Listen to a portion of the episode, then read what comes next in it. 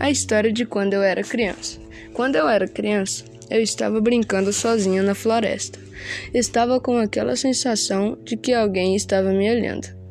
Até quando apareceu um menino chamado Thomas, com o dobro da minha idade e muito mais alto que eu. Ele me, convi ele me convidou a ir para sua casa. Como eu morava perto do bosque, minha mãe sempre deixava eu ir para a casa dos meus amigos. M mas como eu era mocinha, ela não deixava eu andar com estranhos. Mas como eu achei ele legal, eu fui. Chegando lá, ele pediu para mim ir para o seu quarto, que ele ia ao banheiro. Eu estava escutando alguns barulhos vindo do porão.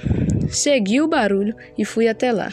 Quando abri a porta, tinha uma menina de 10 anos chorando e pedindo socorro. Quando eu olhei, olho para a porta, atrás estava o menino com uma máscara e uma faca molhada de sangue.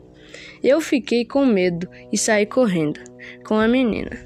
Consegui fugir com a menina, mas minha mãe disse que o menino foi preso e a menina começou a sofrer de uma doença. E por causa dessa doença, ela morreu. O nome da doença era trauma e depressão.